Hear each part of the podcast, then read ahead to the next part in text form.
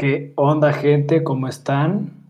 Hola, hola a todos. Bienvenidos a la siguiente emisión. Es la quinta, si no me equivoco, la quinta emisión de la Fonoteca. Eh, yo soy Juan Pablo Algo y en esta ocasión estaremos presentando a nuestros siguientes invitados. ¿Cómo, cómo estás, Max? Hey, ¿qué onda amigos de la Fonoteca? Hola JP, hola Chris. Este, hoy no nos está acompañando el morro, pero va a ser un placer eh, platicar con ustedes. Excelente. Cana Cris, ¿cómo andas tú? Bien, bien, bien, todo bien. Aquí estamos listos ya. Empezando. Venga, listísimos y preparados. Interesante. Ahí un poco polémico, porque estábamos teniendo unos pequeños detalles afuera del aire. De, pues en esta ocasión vamos a platicar primero que nada sobre eh, o las canciones que se conocen como un One Hit Wonder. Este, a mi parecer, y lo que yo creo que es un One Hit Wonder, es la única canción de una banda o que la banda saca una canción únicamente, y es la única canción que le pega y la única canción que los hace sacar al estrellato. Pero a partir de ahí, a sacar otra canción nueva y ya como que no pega igual que la única que sacaron. No sé, ¿ustedes qué opinan al respecto? Pues yo difiero en esa idea. Para mí un One Hit Wonder es alguien que saca ya sea un álbum o una canción. Pero por lo general es una canción. Este, Una canción que pega y no se vuelve a saber nada del artista. Eh, pues bueno, eso es lo que yo creo. Eh, creo que ustedes dos no concuerdan conmigo. Pero pues no sé, yo tengo tengo ese sentimiento de que eh, si el One Hit Wonder es, es desaparecer prácticamente. Ok, nada más es como salgo, toco una canción, pega, me vuelvo a ir y listo. Ajá, justo. No sé, tú, Chris, ¿qué opinas? Pues yo pienso que es una banda o artista que solo los conocen por una canción. Y ya independientemente si tienen más y mejores roles. Porque hay un caso en esta. Bueno, hay unos varios casos aquí en este capítulo que, que cumplen con esas reglas. Exactamente, o sea, ahí Max me gustaría como hacer hincapié en que hay bandas que nada más sacan una canción. Haz de cuenta, no sé si en algún momento vieron en VH1 que había un, este, un canal, no, eh, perdóname, en el canal VH1 había un programa que así se llamaba One Hit Wonders. Y iban a como un, un conteo como de 20 y te iban explicando así, no, pues esta banda sacó esta canción y nada más esta canción fue la que les pegó y las siguientes que sacaron no pegaron igual. Entonces creo yo que por ahí va ese mismo detalle. Mm, yo creo que, digo, yo eh, siento que conservo un poco, eh, lo siento hasta un poco romántico, pero sí, eh, creo que, o sea, el hecho de desaparecer y que su primer álbum haya sido, o bueno, una canción dentro del álbum haya sido ese One Hit Wonder, me parece que es este, pues no sé, además te deja como con esa curiosidad por así decirlo, de el saber qué hubiera pasado, ¿no? Si hubieran seguido. Entonces, por eso para mí eh, se me hacen eso los One Hit Wonder. Eh, porque al final, eh, digo, tengo infinidad de bandas que, a las que consideran como One Hit Wonder. Y pues en mi opinión no es así. leía ayer en, en, Wikipedia un archivo que me mandó Chris dentro de esta pequeña discusión que decía en el número 2 a Soft Cell con Tainted Love. Y Soft Cell se me hace una banda impresionante en todos sus álbumes, en todos sus álbumes. Entonces, por eso no concuerdo en, en eso del One Hit Wonder. Ok. Ahí, Chris, ¿tienes algún, algo para responderle? no, yo les, decía, yo les voy a platicar de no sé si esto se considera como un One Hit Wonder, pero a mí me llama mucho la atención de historia. Se va a platicar más, pues conocimiento, ¿no? Es bueno. De, no sé si conozcan a Sixto Rodríguez. No, no, no. Mm, No, la verdad no. Pues él es un artista que saca un álbum y desaparece. Pero años después, eh, casi 20 años, dos fanáticos que están obsesionados investigan qué fue de él, de Sixto, un artista de Detroit, a principios de los 70. O sea, desaparece y hasta los 90, 2000 casi, es cuando la gente se da cuenta de su existencia y después de que estos dos fanáticos lo descubren, Sixto Rodríguez se convierte en una celebridad legendaria de Sudáfrica. De hecho, hay una ¿Cuál? película, la pueden buscar, se llama Searching for Sugarman. Ok. No, suena interesante, eh, suena interesante. Hay una historia, eh, la cual este, hoy, eh, en estos días, este, comenté en mi Instagram. eh, es sobre un artista que se llama Jim Sullivan. A él no lo puedo catalogar como One Hit Wonder porque realmente su álbum eh, no tuvo el- un éxito esperado. No, bueno, no tuvo el éxito esperado y no tuvo el éxito que con el cual podríamos llamarlo un One Hit Wonder. Pero bueno, eh, brevemente, eh, que fue lo que conté en mis historias de Instagram, eh, este, pues él eh, saca un álbum sobre aliens y al año eh, desaparece de la nada eh, y lo único que encuentran es su camioneta en medio del desierto, ¿no? Entonces, y hasta el día de hoy no se sabe nada de él. Entonces, está Muy loca esa historia. ¿Qué te parece, Max? Si le empezamos con nuestro primer One Hit Wonder, Por favor. que es el que tenemos de fondo, a FUN, que es una banda conformada por Nick Russ, Andrew Dust y Jack Antonoff. Fíjense que la historia también de estos muchachos está curiosilla, porque sacan esta canción, lo que estás escuchando, y pues va así, es un hitazo, hitazazazo, en el 2012, y después Sí. de eso, era para que catapultaran su éxito y se decían más cosas, ¿no? Pues no. Se quedan como un Rocky Wonder debido a al lead a Nick Bruce, que como que se le sube, ¿no? Y que pues hay, hay un roce con los con los demás integrantes.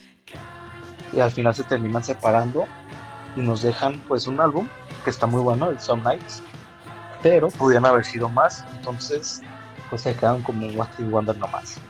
Y en esta canción que estoy escuchando, tienen un feature de Janelle Monáe, que es un- una popstar muy, muy, muy buena, con, una- con unos álbumes pues, también muy buenos. El último que sacó el mm, Dirty Computer, muy bueno también. Si no me equivoco, FUN también tuvo una colaboración con Katy Perry, ¿no? Eh, FUN con Katy Perry, déjame te Sí. digo. Es. Fíjate que, según yo, no. creo que la tuvieron con Pink. Ah, con Pink. Sí, cierto, sí, cierto. No, no me acuerdo si es solo. Si es FUN completo o solo es Nick Russ. Sí, es Nick Russ solamente. Oh, Igual Nate. ok. También en una, está una canción con, con Eminem. Pero de ahí en fuera, pues no hizo nada, únicamente Fon y, y algunas colaboraciones ahí por ahí sueltas. Entonces creo que lo podemos catalogar como un bueno, hit wonder. Claro, y esta, y esta canción que estuvo sonando, ¿no?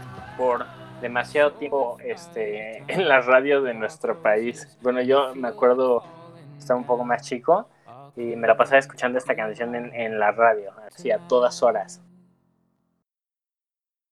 Sí, sí, sí, la neta está. A mí se me hace muy buena. Sí, a mí Esa también me parece interesante, sí. Ahí estaba buscando la otra canción, porque también tienen otra, que es la de...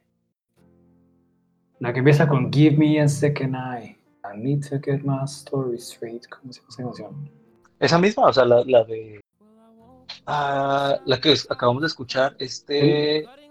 We Are Young. ¿La de We Are Young? Sí, con Janelle Monáe. Ah, sí, es cierto. No, la de Some Nights también es muy buena. Sí, igual. Y esta que se escuchó también, la de Carrion. Y otro dato curiosillo, pero este es personal mío, que este álbum es de los únicos que he comprado. O sea, porque Físico. yo no... Sí. No, no, no, lo compré en iTunes. Es que yo no soy de comprar música para nada. Este y dos de Eminem fueron los únicos que... Ah, y uno de B.O.B. fueron los únicos que he comprado toda mi vida. Wow, eso no me lo esperaba. Yo sí he comprado varios, la verdad. Bueno, o sea, yo también, pero ya son vinilos, los, L- los LPs. Sí, claro. Entonces creo que no, no cuentan tanto como una compra. Oye, y eh, eh, di- lo de Fun, eh, según yo, eh, tienen un álbum previo al Some Nights. ¿Lo has escuchado? El debut, Sí. muy, fíjate que muy, muy superficialmente, no con tanto, con tanta atención. Yo realmente no lo he escuchado, no, no podría dar mi opinión sobre él, pero pues supongo que no tan bueno, ¿no? Porque pues, digo, no escuché nada sobre él. No, no. No, pero ese cuate sí es muy bueno. El carnal canta bien. Sí. Sí, bueno, es bueno. Pero bueno, entonces la primera aportación fue FUN. Claro que sí. Eh. buenísimo. Eh, ¿Quieres que le dé o le das mi JP? Claro, date Max, vas. Bueno, bueno, yo voy a hablar sobre eh, Ram Jam, eh, en específico su canción sobre Blackberry eh, en mil- 1977. Em, esta canción originalmente se hizo en 1939 por Lead Belly. Posteriormente, Bill, eh, Bartlett adecuó la canción a su estilo. Eh, como podemos escuchar, eh, es un estilo más hard rock. Y bueno, esta canción este, hace mucha referencia a, los esclavos afroamericanos, ya que se dice que esta era una canción que se cantaba en los campos de trabajo. Se cuenta que Blackberry era el látigo con el que los animaban a trabajar. Eh, hay varias teorías sobre esto. Eh, existe la teoría de que es una canción también con la que los soldados marchaban. O también este. Pues hay el. eh, hay otras dos o tres teorías sobre que es una botella de botella de whisky sobre la que hablan. Una mujer de la calle y una mujer y su hijo. Entonces, no sé, eh, tiene cierto romanticismo esta canción debido a, a las interpretaciones y teorías que se han este, envuelto alrededor de ella, ¿no? Este, posteriormente, eh, eh, Ram Jam eh, no sacaría nada. eh, desaparecería de, de la faz de la tierra esta banda tras su álbum Ram Jam. eh, con, iniciando con eh, esta canción que estamos escuchando, que fue la como pues un pues un máximo hit, ¿no? Y con la que lo, lo que los coloca eh, siendo un one hit wonder. Este eh, este single tuvo un gran éxito, pero también tuvo problemas de derechos por la letra, ya que aseguraban que era denigrante a la mujer. Y es una canción que a mí realmente me gusta mucho. eh, eh, su primer versión, que es este con Lead Belly, me parece buena. Sin embargo, creo que la adecuación de Bill Bartlett me parece muy interesante. Escucharle hard rock eh, es un icono de, del rock. Eh, esta canción es un icono del rock, pero no se volvió a saber de Ram Jam después de ese, de ese álbum. Wow, o sea, lo- a mí lo que más me impresiona de esta canción es que pues, fue grabada hace muchísimo tiempo y pues toca temas bastante controversiales, ¿no? Que sería este tema del pues la mujer, como lo acabas de decir. Sí, te digo que cuenta con varias teorías, como el de la botella de whisky es uno de los más sonados, el de los esclavos, y también hay otra teoría por ahí que dice, se dice que los, los, este, ay, los, ah, se me fue el nombre, lo siento, los, ah, denme unos minutos. Ok. Tú, Chris, ¿qué opinas de esta rola? ¿Ya?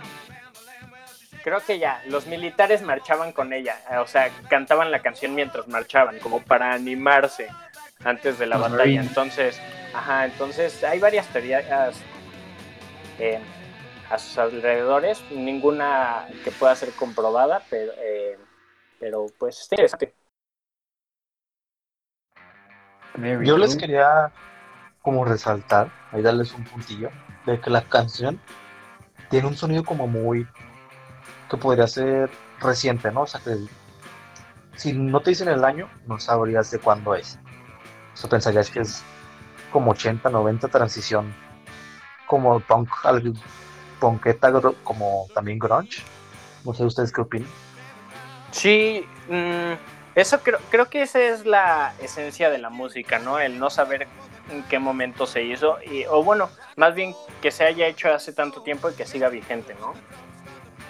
Exactamente, ese es un, ese es un gran punto, y más porque ahorita lo acaba de mencionar también Chris, o sea, la canción suena con tantos diferentes géneros combinados que no sabes determinarla de una manera como tal. O sea, puede ser que sea hard rock, pero también de repente encuentras unos tintes ahí de grunge, incluso de punk a veces, de folk, entonces pues es este importante. Sí, llega a tocar yo creo que hasta el country, ¿no? Por ahí medio, medio por abajito. Y pues originalmente la canción es como es como blusera. La eh, em, la de 1939, la original. Entonces, pues es sí maneja varios estilos y bueno, es una canción icónica como ya mencioné del rock. Perfecto, ¿Qué te parece si vamos con, con la abominación de canción que nos va a traer JP? qué agresión, amigo, qué pues, agresión. ¿Qué te digo? ¿Qué te digo, mi Cris? ¿Qué te digo? también, es, también es icónica, la neta. Es correcto, o sea, mira, vamos a ser honestos. Esta canción yo la traje porque, o sea, seguramente no importa la edad que tengas, y ahorita si escuchas este podcast y tienes más de 30 o si tienes ahorita 20 años, has escuchado a huevo la canción Mambo Number 5 de Lu Vega. Es básica esa canción. Concuerdo. Esta canción, esta canción, o sea, si no la llegaste a bailar, o sea, al mínimo la llegaste a escuchar. Esta canción salió en el 1999, pero lo que no sabíamos es que pues es ampliada por otra canción que es la de Mambo Number 5, pero es de este Damaso Pérez Prado, que es un cantante de, de salsa, si no me equivoco, este, que es cubano. Entonces, pues al momento de que esta canción saliera, fue un boom, fue un hit. O sea, esa canción se volvió un hitazo. O sea, fue número uno en Australia, en, Estados, en UK, en Alemania, Francia y finalmente pues Estados Unidos, obviamente. Y este, pues al momento de que Pérez Prado escuchó este, este pequeño sampleo que hizo a su canción, pues quiso llevarlo a pues al juicio, ¿no? Porque le dijo, oye, pues estás haciendo uso de mi canción sin siquiera preguntarme pues mis permisos, ¿no? Entonces, en este momento, ya que la canción salió, ya que se hizo un boom, un hitazo, este, pues la, la pelea de, de los dos personajes fue muy, muy grande. Porque fue, o sea, es una pelea que duró bastante tiempo, aproximadamente dos años, hasta que se liberó. Y lo que, lo que funcionó pues es que nada más se amplió una parte de la canción y este lo demás fue completamente nuevo. O sea, la letra fue nueva, el esquema, o sea, todo, lo, todo el ritmo y melodía fue completamente nueva. Entonces no, no prosiguió la, la canción. ¿Ustedes qué opinan de estas rolitas? Es buenísima, ¿a poco no? Eh, Sí, creo No. que Chris es fan. Creo Ah, sí. que Chris es fan por ahí. A ver, cuéntanos tu opinión, Chris. Cuéntanos tu opinión como fan. La canción a mí me estresa, pero Claro. mucho, mucho, mucho, mucho. La odio. Es de esas canciones que, que la escuchas tantas veces que ya, ya, o sea, ya es demasiado. Pero, o sea, honestamente, honestamente es horrible porque todo el mundo, no importa la edad que tengas, la conoces. Es lo más horrible. Y también que no solo de cantidades que es así, hasta en películas está. Ah, sí, sí. En, la, en las películas sobra, ¿no? Eh, Así está en todas partes esa canción. Sí, la neta sí. En todos lados está. Pero imagínate con esa canción, eh, bueno, yo al, eh, al rato tocaré también ese tema con otro artista. Esa canción le ha dado de comer Ah, pues claro. Eso sí. Toda la vida. O sea, no se ha vuelto a saber de él. No. No, fíjate que la otra vez no sé cómo llegué a su Instagram y me doy cuenta que, que ahora es cristiano y canta en la iglesia. Ah, bueno. ok. Digo, no sé si han puesto atención en la letra. O sea, este cuate menciona diferentes nombres de mujer, así como de, ok, ahorita voy con una, de repente voy con otra, de repente voy con otra y de repente voy con otra. De eso trata la canción. Sí. Exactamente, que es como, es Sandra, Rita, Jessica, y Jessica. Son muchísimos nombres, la neta. O sea, dices, pues digo, honestamente, si esta canción hubiera salido en esta época, no creo que hubiera pegado la misma manera. O tal vez sí, pero no, tú no hubiera tenido la aceptación que tuvo en 1999, ¿no? Es correcto. Pero bueno, podemos saber que, que Chris la tiene guardadísima como canción favorita. Claro que sí. claro. Esa, es, es esa canción que va a pedir en su funeral. Claro que sí. ¿Les late Pues si bueno, vamos ya- al siguiente? Sí, después de ¿Algo mi- a mi abominación pueden continuar. Ah, Ahora me toca a mí de, uh, de este rollo, del 2011. Yo creo que todos la conocemos, ¿no? Ah, claro. sí, Pegó sí, también sí. durísimo. Fue como también al mismo tiempo de Fon, ¿no? De We Are Young. Sí, igual. Sí, fue como por hasta ahí. creo que separados por un año. Sí, sí, sí. Mm, traigo, eh, digo, recuerdos vagos en mi mente en el que está Fon, Gotay y Foster the People con Pump Top Kicks. Uh, también Tómala. Sí, es cierto. Sí. Que también la de Pump Top Kids. Uf, también la aborrezco, no me gusta para nada esa canción. Neta, a mí sí me encanta, soy fan. No, yo no. Esa canción, de ahí debo decir que mi mamá, mi mamá le encantaba esa canción y le fascinaba esa canción. Y dice, ah, esa canción es muy alegre. Y ya de repente le dije, ¿sabes de qué trata? Le conté la historia y no le gustó nada. Yo sabiendo la historia y todo, me encanta. Sí. Está interesante porque el, el cantante, me- eh, no, recuerdo, eh, no recuerdo su nombre, es Mark Foster, creo. Sí, Mark Foster. Ah, sí.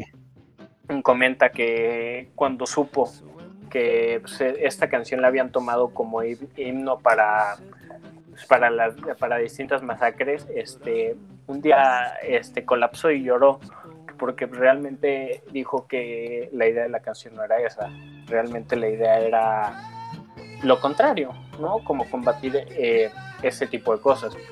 Pero bueno dejaré a, a, a Chris contar sobre Gotai. Pues Gotay. Eh, su nombre verdadero es Walter Wally de Baker. O de Baker. Es, nació en Bélgica, pero eh, se fue a Australia. Y antes de, de su primer éxito, ya tenía dos álbumes del 2000. Bueno, no, tenía un álbum del 2005. Y luego saca, saca este álbum en el 2011. Pero únicamente, la neta, a este muchacho sí solamente le pegó una canción. Y, y pues, está, está, está cabrón, neta, pobrecillo. Pero de todos modos, igual, como estamos diciendo ahorita del, del Mambo Number 5, pues le da a comer, ¿no? Claro. Pero Sí, lo yo he curioso escuchado- es que. Lo siento, mi Cris, date, date. Dale, dale. Ah, bueno, les iba a platicar de Kimbra, que es la que está cantando ahorita. Ah, va, va. Que, que fíjense que ella sí, como que tuvo una mejor carrera que el, que el Gotti. No sé si ustedes ya habían escuchado algo de, de ella, de Kimbra. La verdad es que yo no, ¿eh? Max, Mm, ¿nos ibas a He comentar? escuchado algunas cosas. Ah, eh, que yo he escuchado todo el álbum de este de Gotai. Eh, no recuerdo muy, muy bien cómo se llama, pero a mí me parece un buen álbum, ¿eh? O sea, sí desapareció y todo, pero me parece un buen álbum. Todo.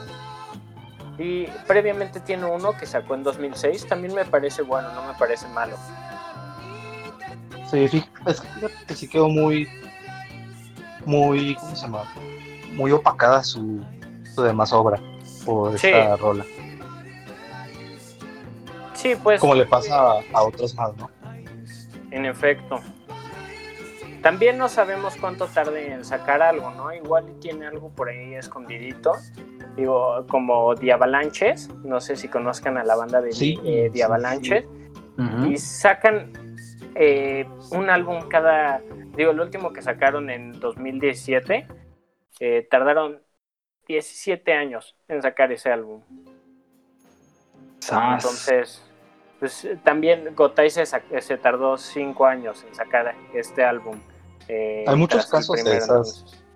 De esas personas o esas bandas que sacan álbumes después de, de muchísimo tiempo. Igual hace poquito escuché a, déjenme les digo cómo se llama, porque tiene unos álbumes muy buenos. Se llama este muchacho, o este señor ya, eh, Bill Fay, no sé si lo ubican.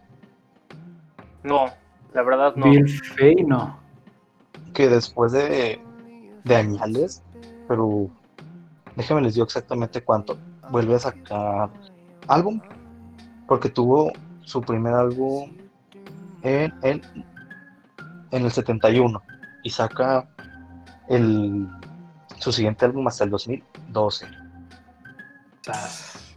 Ahí, por ejemplo, el año pasado, pues Tool, la banda Tool, volvió a sacar un álbum después de, pues, 13 años. El último, antes de este, fue en el 2006 y en el 2019 salieron con un disco que subieron a plataforma. O sea, eso fue como rotundo éxito para los fans de Tool. Sí. No, sí, hay, vari- hay varios casos así, ¿no?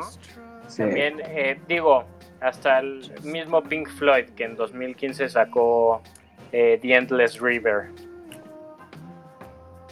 Pero bueno, sí, ahí sí, ahí sí podríamos incluir ya muchísimas, muchísimos otros ejemplos, ¿no? Sí, sí, sí, sobran. ¿Listo, Chris? ¿O gustas añadir algo más de esta rolita?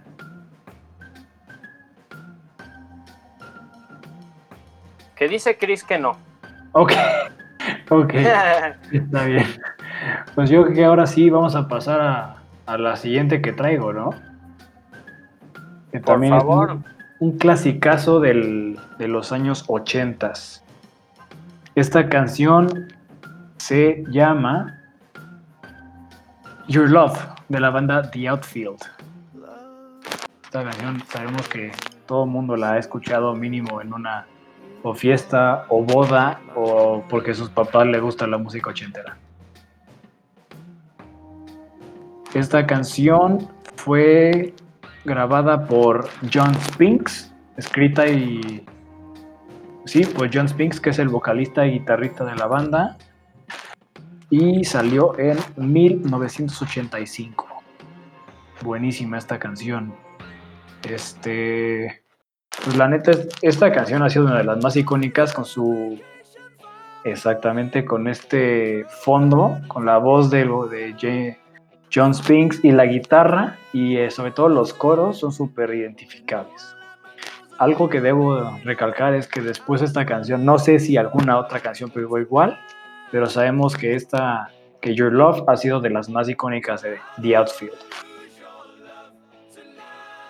Sí, sí, sí. Ya volví después de una muerte corta que tuve por culpa del Discord. por eso no les contestaba, amigos. No se preocupe. Pero igual, les quiero platicar de esta, de esta rolita. Que creo que también todos hemos escuchado alguna vez.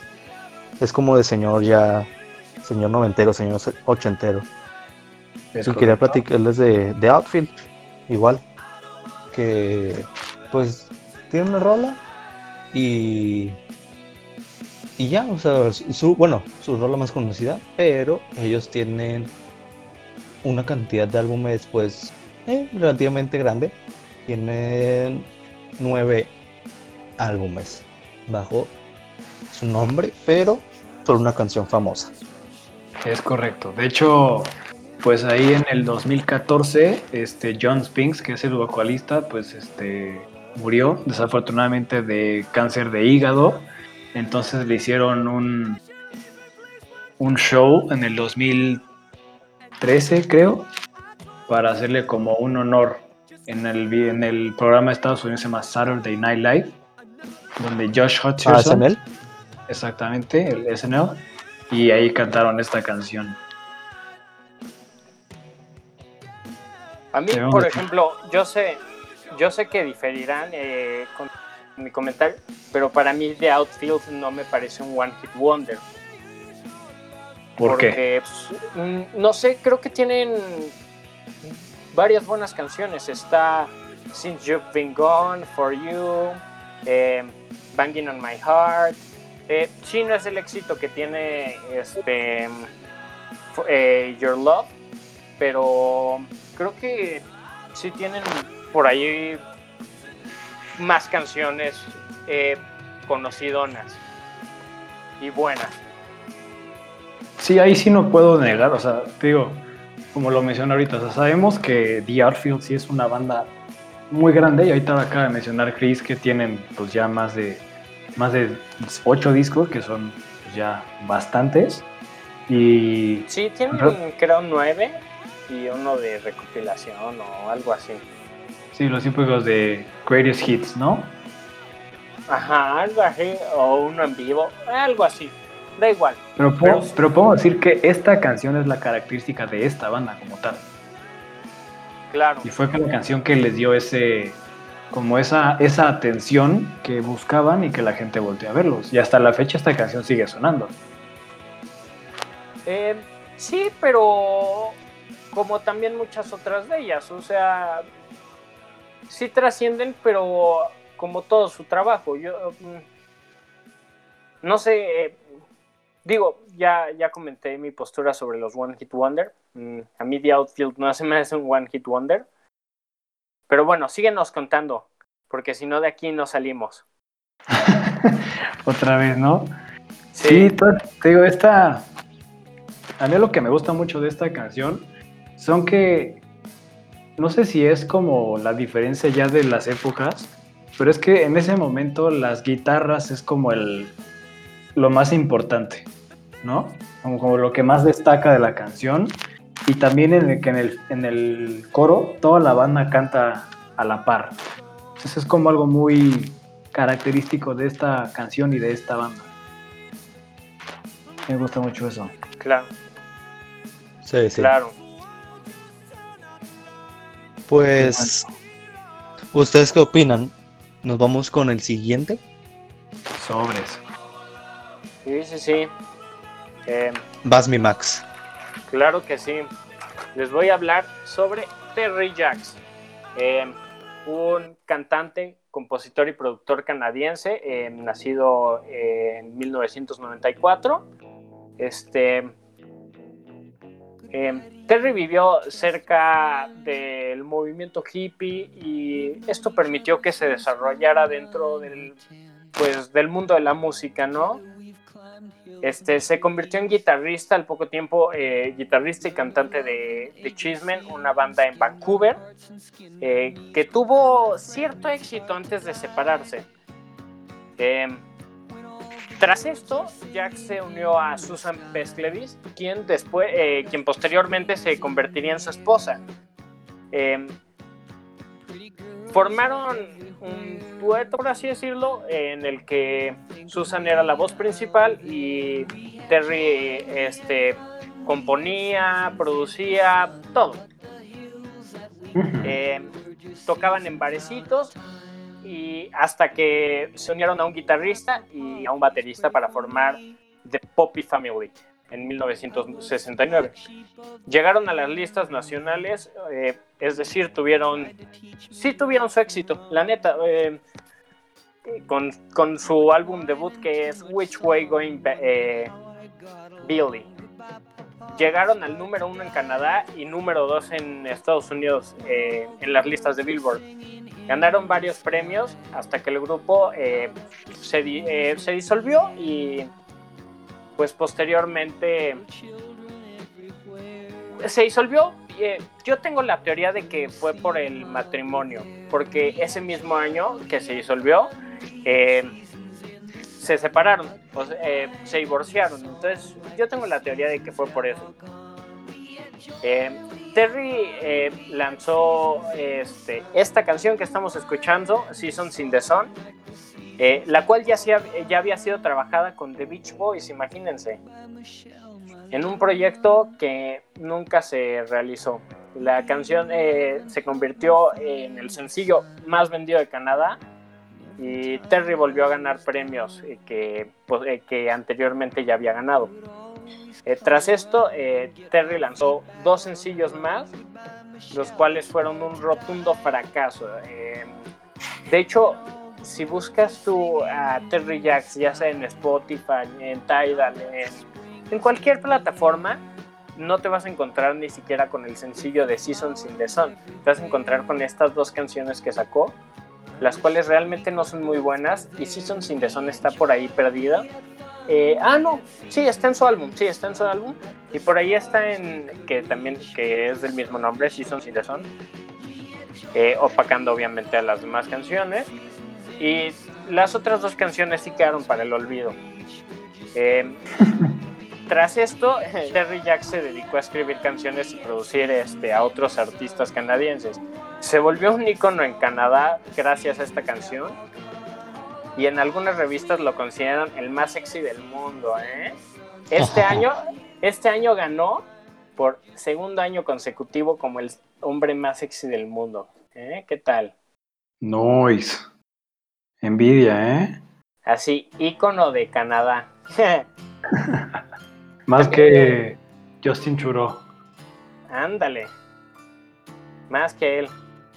Eh, eh, esto les va a impresionar porque a mí me impresionó, pero también es uno de los músicos mejores pagados del mundo. Gracias a esa canción, solamente a esa canción.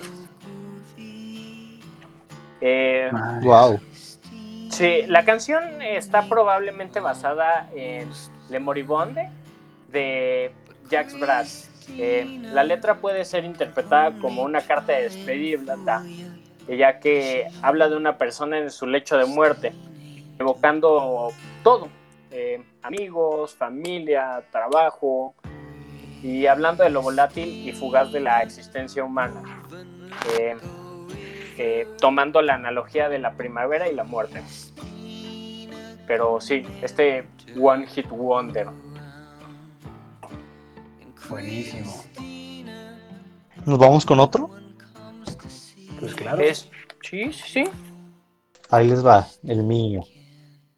Vamos a hablar de Aja. O de Aja. Que creo que todos hemos escuchado su, pues, su canción hit, ¿no? Déjenme platicarles un poquito de Aja, que es una banda en Noruega del 82. Y pues todos, la gran mayoría de la gente los conoce por Take On Me. Su, su canción más, más, más famosa, que tiene, la neta, millones de views y luego millones de, de streams, es súper conocida, del 85 si no me equivoco, pero este es un caso igual como el de mm, que tuvimos ahorita de The Outfit, que ellos también tienen 10 álbumes, si no me equivoco, y tienen un unplugged que está buenísimo, muy, muy, muy, muy bueno. Y, aquí es donde discutimos Max y yo. Sí, no, pero además eh, iban a venir en octubre ¿eh? o en noviembre por ahí a México. Pero ah, justamente es lo que discutimos Chris y yo. Eh, para mí, Aja no se me hace una, un One Hit Wonder. Tienen Crying in the Rain, Stay on These Roads. y ah, comentaste algo muy interesante ahorita. Millones de vistas en YouTube. Eh, lo interesante de esta canción es que para mí, en mi opinión, no sé si hubiera, si Take On Me hubiera tenido el éxito que tuvo sin el video, ya que fue el primer grupo en la industria musical que innovó con, con ese video, el cual para la época era algo y demasiado, no algo, demasiado adelantado. Yo creo que también todos hemos visto el video, ¿no? De... Ah, claro. Ese, ese video es buenísimo. El dibujo. Sí, la neta sí. Muy bueno. Sí, totalmente. Escuchas la canción y te viene a la cabeza el video, ¿no? Tiene un billón de views el video. Sí. Sí, está cañón. O sea, es, que, es que Aja, exactamente, ahí sí estoy un poco de acuerdo con, con Max, pues de que Aja sí destaca mucho más en la, en la música como tal. O sea, ahí, sobre todo ese, ese video que es el que la gente más ubica, pero pues realmente tiene muchas más canciones que también mueven a la gente hasta, hasta la fecha. Sí. No se me hace un one hit wonder, sin embargo, respeto mucho tu postura porque sí es la canción más este conocida, pero sí no, no creo que sea un one hit wonder. Yo lo clasificaría principalmente como one hit wonder porque tiene una canción y es por la que todo el mundo lo conoce. Por ejemplo, si vas pasando por la calle y le preguntas a, alguien qué va pasando, ¿no? Oye, pues dime una canción de Aja. Pues probablemente solo te van a mencionar Take On Me, ¿no? Dudo que te mencionen otras dos o tres. Entonces pienso yo que eso también influye como para clasificarlo como tal. Claro, pero sí, o sea, eh, si en eso se basa la teoría del One Hit Wonder, todos son One Hit Wonder. ¿Por qué? Porque tú vas y le preguntas a alguien, dime una canción de Led Zeppelin y te van a decir Stairway to Heaven. Y, Led Zeppelin no es un One Hit Wonder. Tú vas y le preguntas eh, a alguien, no sé, mm, Queen, y te van a decir Bohemian Rhapsody. Y no es un One Hit Wonder. Entonces, por eso, por eso es este por eso, por eso chocamos un poco en ideas ahí, eh, mi Cris.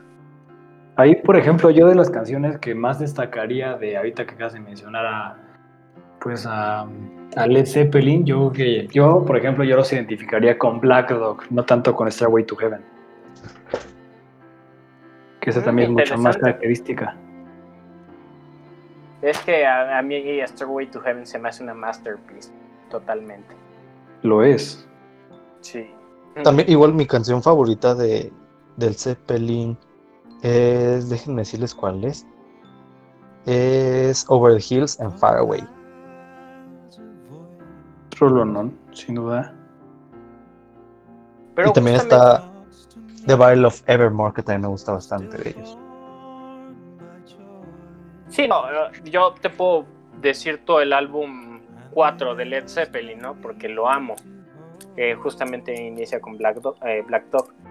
Eh, pero a eso, o sea, creo que entendieron un poco mi punto. O sea, hay gente que no son, que no es como melómana como nosotros y pues no conocen tan a fondo eh, los, a los artistas, porque es normal, porque es natural, no es su rubro, ¿no? Y es muy aceptable. Entonces, eh, otro ejemplo, ¿no? Tú vas y le preguntas a alguien, eh, David Bowie, Heroes o Space Oddity. Entonces, no sé, no creo que eso, eh, eso haga un One Hit Wonder a Aja. Muy discutible, ¿no? Este tema. ¿Mande? Que es muy discutible el tema.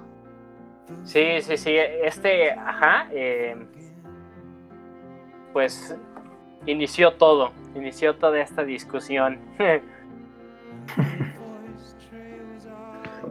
Pues bueno, no lo olviden que sigamos en, transmisión, así que continuemos al siguiente. Eh, Me toca, Max. Ah, ¿me toca? Genial.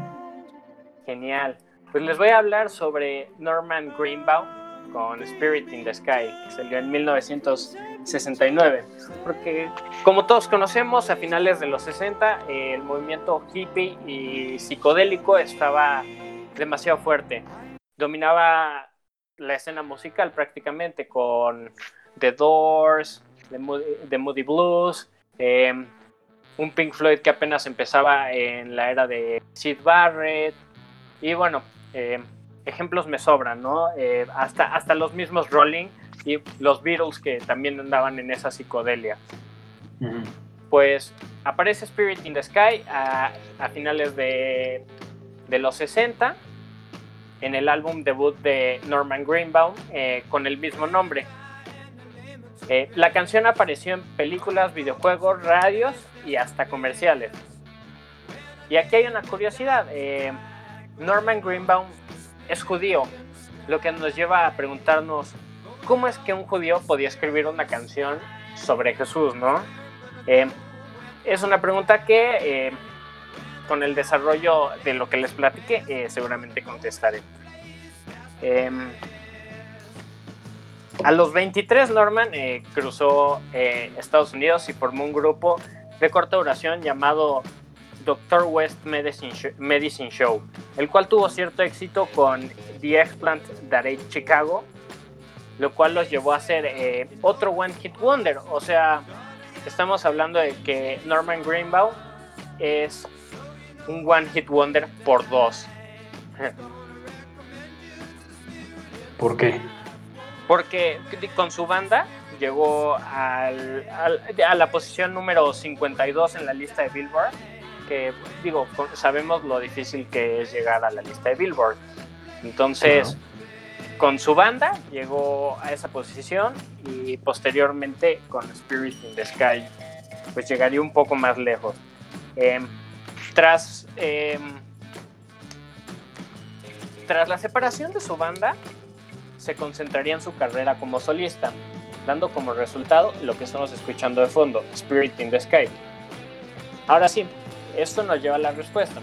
Eh, en un programa Norman vio como Porter Wagner, me parece, que era la persona que llevaba el programa, em, cantaba una canción sobre un predicador eh, algo que a Norman se le hizo interesante, extraño, y creyó que estaba lejos de sus posibilidades hacer una canción así.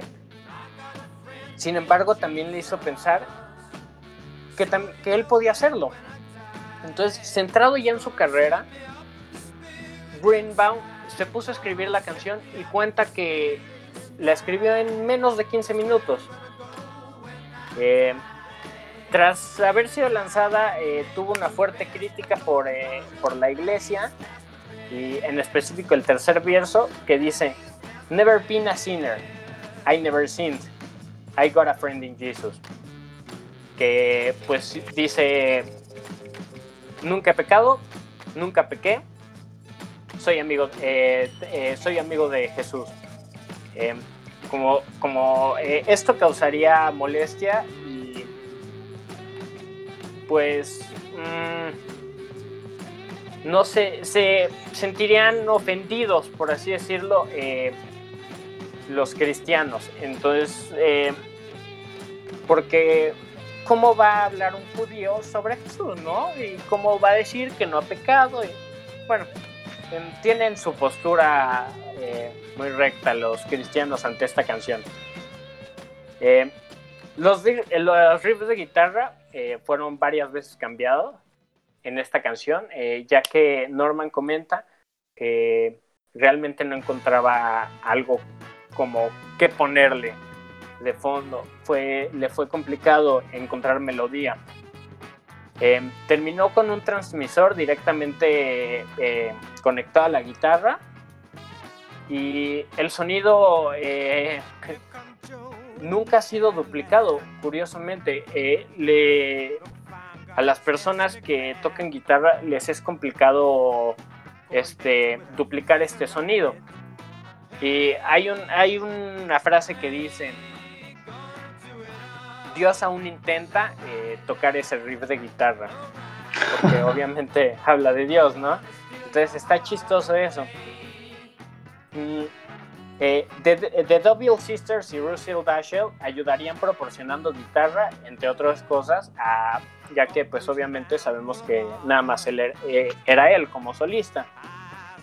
Este, esta canción vendió más de 2 millones de copias, entró en el número 3 de Billboard en 1970 y pues Norman intentó eh, nuevamente álbumes, eh, sacó por ahí dos singles, no le pegaron, falló terriblemente y pues las compañías discográficas le pedían que volviera a grabar Spirit in the Sky, que volviera a grabar Spirit in the Sky y él se negaba.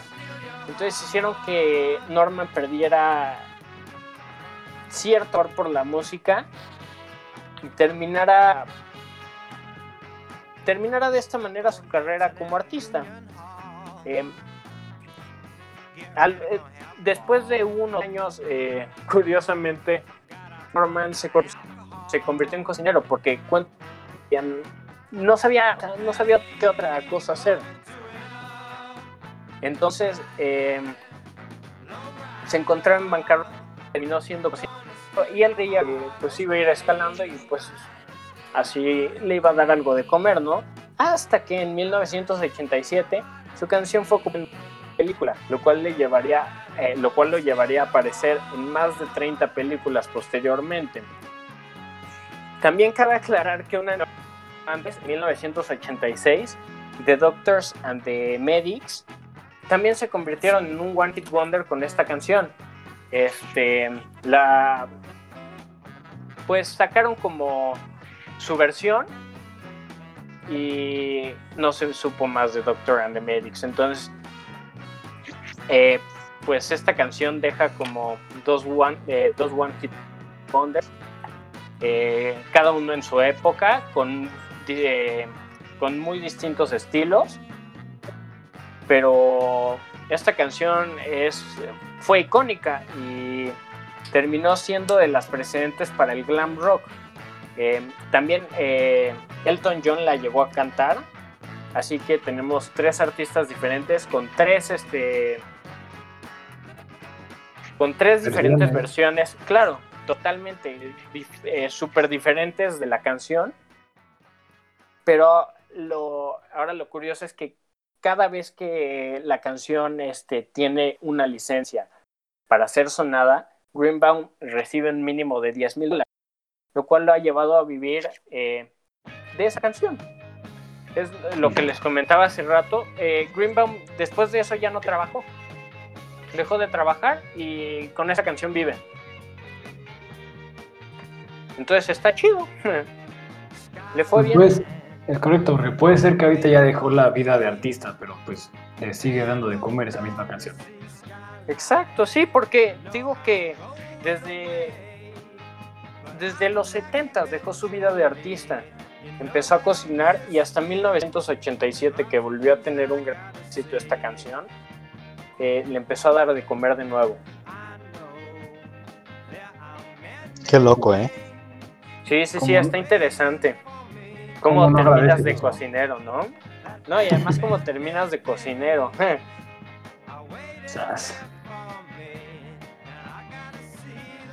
Mi JP, ¿qué te parece si ya para terminar vamos con la tuya, tu última canción?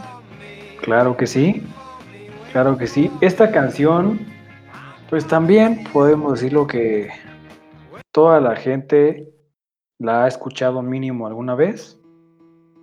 Eh, la canción es The Reason de la banda Hubastank. Es una banda de California que nació en el 1994, de un año antes de que yo naciera. y en sus primeros años de banda local, imagínense, o sea, compartieron lugares con Incubus. O compartieron en la escena local, como lo podemos llamar, este, tocando en bares y en toquines con Incubus. Entonces, este, pues la neta empezó a sonar muy bien su, su música y la gente les empezó a gustar. Y en el aparentemente en el 2000 fueron firmados por la disquera Island Records. Entonces, a partir de que ya empezaron a, firmar con esta, pues se comenzaron a grabar, ¿no? En el 2001 es cuando comenzamos a, grabar y lanzan su primer disco debut, que es este Hubastank, o un disco homónimo, donde la primera canción que salió fue Calling in the Dark, que también pues, fue una, un gran hit. Llegó hasta siendo el número 68 en la de en la Billboard Hotspot. Pues, la neta creo que les fue bastante bien para hacer un álbum debut. Y pues también a partir de que tocó tan, o sonó tan bien, lo incluyeron también en algunos videojuegos de Xbox y así. Entonces, con el disco debut comenzaron y se dieron bastante a conocer. Ahora sí, llegamos al disco, que es The Reason, que salió en el 2003. Y este disco, pues como lo pueden decir, salió del mismo nombre de la canción que estamos escuchando, que esta canción es súper típica de la escena o de la música, como lo, que podríamos eh, combinar con The Calling y otras bandas muy similares que pagaron por ese mismo tiempo, ¿no? Pero The Reason, algo que me gusta mucho de esta canción, lo destacaría, es que es como nostálgica la letra como tal, ¿no? Decía que es como que le hizo daño a una persona y que se está disculpando con esta persona y que es como, tú eres mi razón de ser, no, no te vayas. Y pues esta canción, la manera en que despuntó, pues fue abismal. O sea, incluso llegaron hasta ser nominados al Grammy por Mejor Canción del Año. Entonces vemos que The Reason de Hubastank ha sido una de las canciones mucho más este, conocidas de esta banda. Y a partir de ahí sacaron ya otros discos como es Every Man for Himself, que salió en 2006, este, For Never and the Greatest Hits, Is, Is This the Day, Flight or Flight, y Push estos son los últimos discos que han lanzado hasta el momento. Lo que podemos decir es que ninguna otra canción ha pegado como The Reason. ¿Ustedes qué opinan de esta canción? Muy buena, ¿eh? A mí me gusta. Sí, a mí también me gusta, pero vuelvo a, eh, vuelvo a creer que tampoco es un one hit wonder, porque tú, Eh, tú mismo lo dijiste, con su primer álbum eh, les fue bien y, tuvieron su éxito en el número 68 de 68. Con Crawling in the Dark, ¿no? Así es. Entonces creo que tampoco es, o sea, en mi percepción, en mi percepción, eh, creo que tampoco lo tomo como un one hit wonder. Pero digamos que esta canción, regresamos también al punto que acabamos de decir hace rato, o sea, esta canción no ha vuelto a pegar alguna otra canción de esta misma banda de esa misma manera. O sea, esa canción es súper característica. Sí, eso sí, la verdad. O sea que es que también concuerdo con, con JP, en este caso de que sí es un One Hit Wonder, porque los conocen por una canción y todo lo demás, pues como que queda, queda opacado por esa sola canción. Pues sin comentarios, porque si no vamos a volver a lo mismo. Y creo que, hemos, creo que hemos dicho lo mismo como tres o cuatro veces. Entonces, pues creo, creo que este Chris nos tiene un último One Hit Wonder por ahí. Sí, una mención rápida, nomás para comentarles. Porque hace rato es que escuché el álbum de, de Four Non Blondes, ¿no? Que, estoy, que sí, aquí sí podemos llegar a un acuerdo los tres de que sí es un One Hit Wonder al 100%, porque tiene un álbum, tiene una canción buena y ya. Totalmente. Como eh, tengo su álbum descargado con otros miles de álbumes más, pues lo tuve que escuchar, ¿no? Para darle una calificación. Y la neta que sí está muy feo, está... No es para nada bueno el álbum en general, pero esa canción, la esa sí, sí pone bien, la verdad. No sé ustedes qué opinan. Me parece muy buena. Me parece muy romántica. ¿Era de What's Going On? Sí. Claro que sí. What's going on? Pero igual, muy. Eh, era una mención rápida nomás porque me acordé. Ah, y otra mención rápida. Y... La de. La que está platicando con, con JP antes de, de que llegara Max, antes de que estuvimos al aire. De la muchacha que se parece a Bumburi. Ah, la de su canción. Sí, esa canción es la de. De grita. Sí, esa canción es Lost on You de LP. Se volvió súper viral esa canción. Oigan, y ahorita que tocan a Bumburi, lo siento. ¿Qué les parece eso del plagio que le sacaron? Sí, Tómala, cachetadón. cuántas canciones, ¿no? Que son plagio. Supuestamente. Al parecer, al parecer, y, al parecer va a enfrentar demanda, entonces, qué fuerte. Fíjate que a mí me gustan unas bastante de, de Bumburi. Pues finalmente, si, si tú decides hacer el plagio, pues te tienes que tener a que tarde o temprano se volver real. Sí, sí, la verdad, sí. Ahí, por ejemplo, otro One Hit Wonder que también estaba pensando, que ahí sí nada lo podemos tocar como por encima, es la canción de The Veronicas, unas dos gemelillas que cantaron la canción de Untouched. No volvió a salir más de ellas. Solamente conocemos la de Untouched. Ah, pues eh, no sé si ustedes están de acuerdo de las Spice Girls que tienen solo Wannabe. Ajá, solo una canción buena. O bueno, más bien una conocida. No, ellas sí son como más características. Bueno, no, sí tiene razón un poco. Sí, pues creo que su la verdad sí es su única canción, ¿no? La, que les pegó a Wannabe. Es correcto. Y así ejemplos hay muchos, ¿no? Es correcto, ahí hay que decirle a la gente que ahí en Facebook o en Instagram nos comenten sus One Hit Wonders favoritos o los que los que se ocurran. No, no lo olviden, amigos, siempre queremos convivir con ustedes. Exactamente. ¿Qué opinan? Ya es la hora de terminar, ¿no? Es correcto. Sí, lamentablemente estamos llegando al último de este programa. Pero bueno, podemos decir que estamos de acuerdo los tres en que es un One Hit Wonder y listo. y listo, exactamente. Mi JP, redes sociales. Claro que sí, este Instagram nos puedes encontrar como la.fonoteca y en Facebook nos encuentras como La Fonoteca. Ahí estamos perfectamente, nos pueden eh, encontrar y ahí nos siguen y nos comentan todo aquello que ustedes deseen. Correcto, correctísimo. Y amigos, les quiero eh, mencionar que eh, mi amigo JP va a estar este, teniendo un festival online para que se lo den a través de su eh, plata, eh, bueno, a través de su mm, del, medio, del medio. Ajá, de su de, su medio llamado Organic Blog. Eh, que danos tantita información, mi JP, para atraparnos en este claro que sí. Pues miren, les cuento un poquito. Ahí también lo comentamos. Yo les conté un poco de este proyecto cuando iniciamos este, los primeros episodios.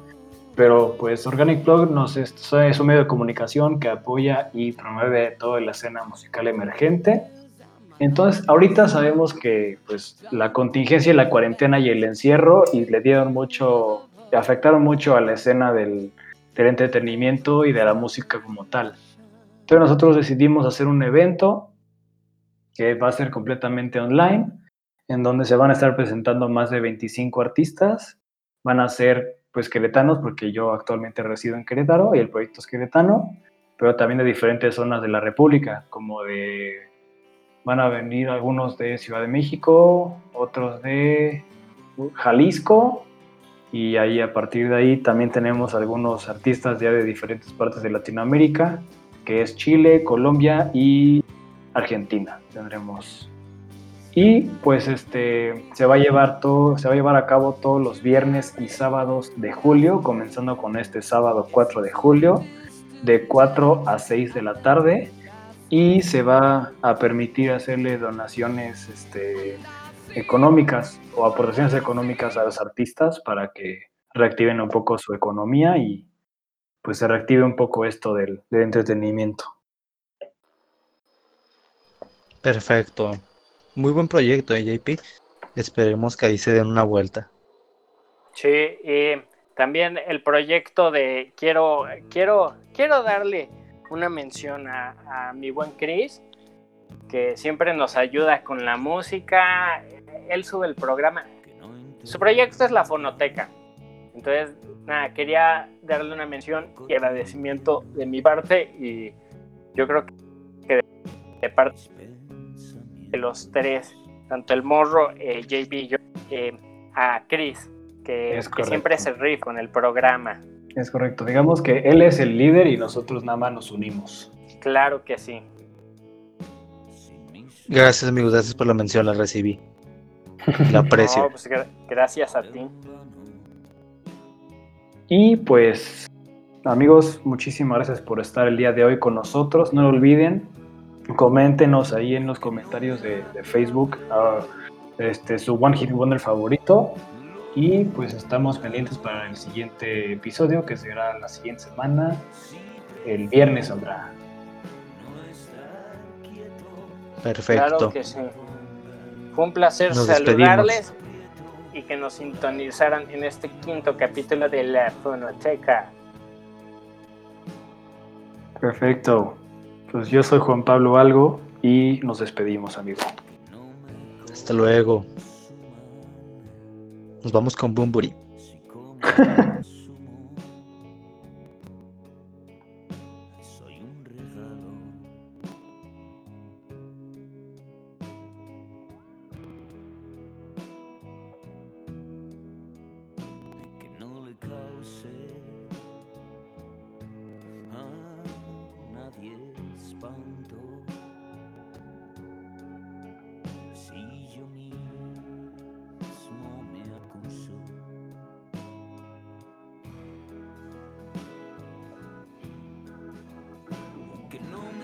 que no me atrape.